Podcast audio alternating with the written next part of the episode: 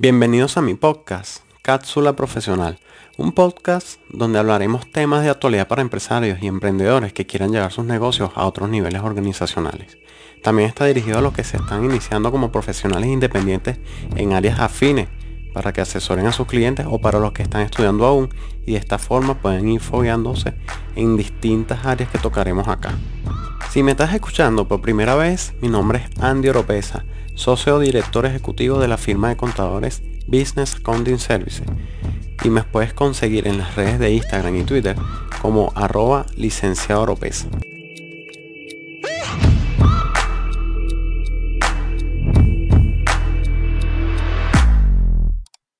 Hola, ¿qué tal? Espero se encuentren muy bien. Hoy les traemos el episodio número 5 del podcast Cápsula Profesional. ¿Ok? Para los que no la conocen, Estoy con la licenciada Merce Aguilar, ella es la encargada de la parte legal de nuestra empresa, ella es mi socia, ¿ok? Y esto es un tema que le debíamos... Desde hace algunos meses, de hecho. Eh, tuvimos bastante full de trabajo, gracias a Dios, y fue bastante complicado grabar en el último trimestre del año 2020. Pero ya queremos ponernos al día con ustedes y aclarar la duda más recurrente que se presentó en el último trimestre del año, que fue con respecto a las constituciones de empresa bajo la modalidad de PYME. Sí, para los que no han escuchado este tema, esto fue un anuncio que hizo el Ejecutivo Nacional en cadena, ¿ok? Donde exoneraba a aquellas empresas que se constituyeran en plena pandemia y hasta seis meses de, terminar la pandemia, eh, iban a tener una exoneración de impuestos, llámese SAREN, eh, impuestos sobre la renta y los impuestos municipales hasta diciembre del 2021, ¿ok? Así que bueno, antes que todo, quería que supieran, o queríamos dejarle entender el tema de, de por qué PYME, ¿ok? Sí, y, ya que muchos nos han preguntado por Instagram, eh, por texto, nos escriben por correo en cuanto a, este tema, las dudas, creo que es oportuno aclararlas por acá y bueno, ya tengan un panorama más claro a la hora de constituir sus empresas. Sí, por ejemplo, las normas internacionales de información financiera, las NIF, definen las pymes como aquellas empresas que tienen obligación de demostrar información al público en general o a un ente en particular. Y hasta no hace mucho, en julio del 2020, eh, la SUNAVAL, que es la Superintendencia Nacional de Valores, emitió una ley o una gaceta oficial donde las pymes ya podían cotizar en la Bolsa de Valores de Caracas. Entonces, eh, ellos también, dentro de los artículos de esta gaceta, definen la pequeña empresa como aquella empresa que tiene hasta 50 trabajadores. Y la mediana empresa es la que tiene hasta 100 trabajadores. Entonces, wow. Esto, esto no ha cambiado, esto sigue siendo exactamente igual. El tema de las pymes surge como una modalidad para ayudar a aquellas empresas, a aquellos emprendedores que surgieron bajo la pandemia. ¿Qué sucede? Eh, muchos nos preguntan cuál es la diferencia entre una pyme y una compañía anónima. Quiero que quede claro, ambas pueden ser compañías anónimas, ambas son constituciones que se rigen bajo el Código de Comercio y las cláusulas son las mismas, simplemente hay detalles que hacen la diferencia. Cuando el Ejecutivo Nacional anuncia que están exoneradas de pagos de impuestos y SAREN, registros y notarías, todas aquellas empresas bajo la modalidad de pyme, el registro mercantil adopta esta modalidad y para diferenciar una de otra dicen pyme o compañías anónimas, pero ambas pueden ser compañías anónimas. Entonces, ¿cómo diferencia el registro mercantil una empresa de otra? Pues bien, ellos exigen que en el auto del documento se coloque una coletilla que diga exactamente Mediante medida dictada por el Ejecutivo Nacional, nos acogemos al beneficio de, exoneración para las pymes. Sí, cabe destacar que, que uno de los socios también tiene que estar dentro del auto de presentación de estas empresas y a la hora de otorgamiento debe estar presente también uno de los socios. Sí, porque independientemente de quien gestione eh, esta constitución, bien sea un gestor, un abogado, etc., el otorgamiento lo debe firmar exclusivamente uno de los socios. Sí, otra cosa que, que fue, que es importante destacar acá es que aunque ya veníamos este, con un objeto social muy reducido Ah, sí, el desde, tema de los objetos sociales es bastante importante. sí, trabajando con un objeto social desde hace varios años, muy reducido para las empresas, como yo lo mencionaba en un video que le voy a dejar por acá, Sí. que, que empresas de, de los años 90 podían constituir vendiendo desde un clavo hasta importar y exportar mercancías de, De todo de todo tipo. Bueno, eso ya se vino reduciendo, pero con las pymes fue algo muy atípico. Sí, este, como lo mencionaba anteriormente, es quizás uno de los puntos más importantes, ya que si bien el objeto social ya se venía redu- reduciendo desde hace ya algunos años, en esta oportunidad pues no queda exento. Esto se reduce aún más, ya que no solo debe ser un único objeto social, sino que además las empresas que se constituyen bajo esta modalidad no pueden ni importar ni exportar. Ojo, esto no, no quiere decir que más adelante no puedan hacer un acta de asamblea donde esto cambie, porque como les dije anteriormente, es una compañía que se rige exactamente por el Código de Comercio vigente. Sí, que están exoneradas hasta el 31 de diciembre del 2021. Es decir, después de esa fecha, ustedes pueden hacer una acta de asamblea que más adelante haremos un, un episodio hablando sobre las modificaciones que deban hacer a las compañías en actas de asamblea ordinarias o extraordinarias y lo podrán hacer con campo abierto, ¿ok? Otra, otra de las cosas que quería acotar aquí, creo que es un punto a su favor con respecto a estas compañías, es el capital, Merce.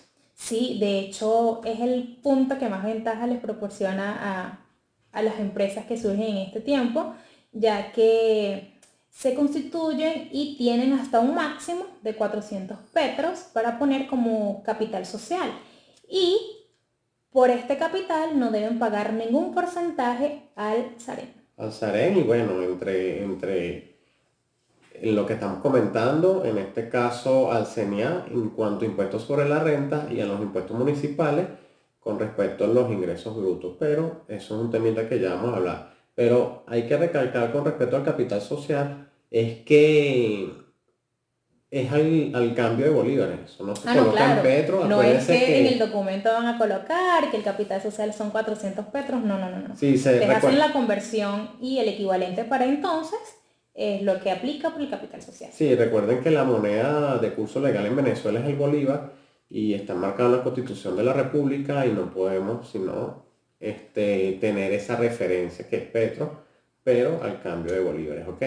Entonces, como le venía diciendo, el, el- el tema de, de la exoneración de los impuestos ante los organismos que ya hablamos que Sarén está totalmente exonerado, hemos tenido la experiencia, los clientes no han pagado ningún porcentaje a Sarén, al SAT, ¿ok? Y, y bueno, nosotros como ya los clientes están en proceso de libros, inscripción en organismos, talonario de facturación, van a comenzar a trabajar, a iniciar sus actividades, sus operaciones. Quisimos este, ir hasta CENIAL porque hasta el momento no hay ninguna providencia administrativa que catalogue estas empresas como exoneradas y bueno, nosotros Sí, tuvimos una mala sorpresa. Eh, nosotros nos dirigimos al CNIA, quisimos obtener todo tipo de información, ya que si ingresamos al sistema o al portal CNIA, no hay nada que nos indique que si es una empresa constituida bajo esta modalidad, no va a pagar el impuesto.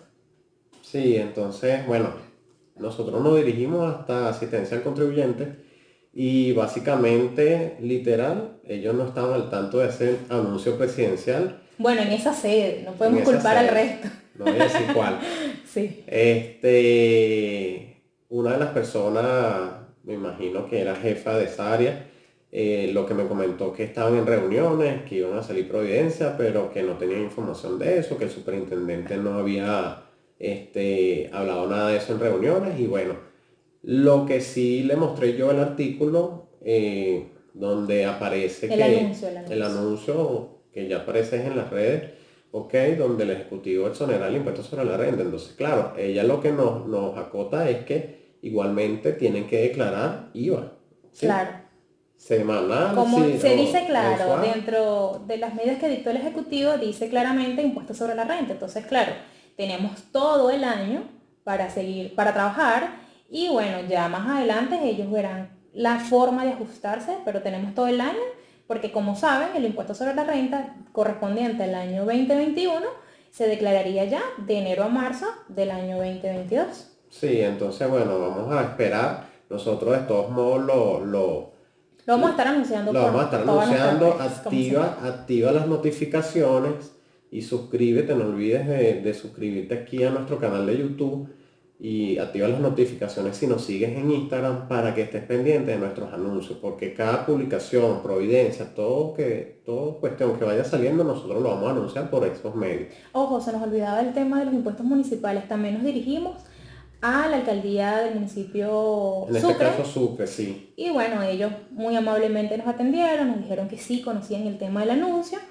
pero que están trabajando en función de Sí, de hecho, él eh, nos atendió, fue consultoría jurídica mediante un correo electrónico y su respuesta fue que estaban trabajando en unos beneficios que venían en el 2021 con respecto a los ingresos eh, por cuestiones de industria y comercio, pero que estemos pendientes y que cualquier cosa en la página o en los correos se nos va a ser enviado. Entonces, ¿Qué sucede? Nuestra recomendación es que a pesar de constituirse bajo esta modalidad, pues ya nos aprovechamos del beneficio SAREN. Como estos otros entes todavía no han anunciado o por lo menos las plataformas no se han adaptado, lo más recomendable es que ustedes hagan sus declaraciones como de costumbre para evitar multas y sanciones por parte de los mismos. Sí, bueno, entonces para ir finalizando, nuestro llamado es aquellos emprendedores que, que tengan la oportunidad, aprovechen esta exoneración porque eh, como lo anuncié en el video que les acabo de dejar acá arriba, eh, se paga entre un 3 a un 5% en Tesarem dependiendo del registro mercantil, ¿ok? Entonces... Y el capital. Y dependiendo del capital. Entonces ahora con esta modalidad te permite colocar un capital de hasta 400 petros, hay cambio de bolívares, ¿ok? Y, y no pagas ningún porcentaje ante Tesarem sí, ni los aranceles. entonces, que, se debe aprovechar. Entonces a veces las personas no lo hacen porque piensan que es caro, pero ahorita está un beneficio que eh, nuestro llamado es a que, a que lo aprovechen y que, bueno, en su momento ya tendrán una empresa, cuando ya supere, ya superemos la pandemia, que quiten la exoneración, ya tendrán una empresa, una empresa formalizada y, y bien establecida. Bueno, nada, nuestro llamado es a que formalicen su emprendimiento. Nosotros siempre apostamos a que cada emprendimiento o cada comercio, cada persona que, surja en esta pandemia tiene la oportunidad de formalizarse y pues ahorita los recursos están dados, no hay excusas para trabajar sin estar legalizados. Si nos siguen, saben que nosotros estamos proporcionando paquetes muy ajustados a sus necesidades y bueno, creo que es la oportunidad de aprovecharlos.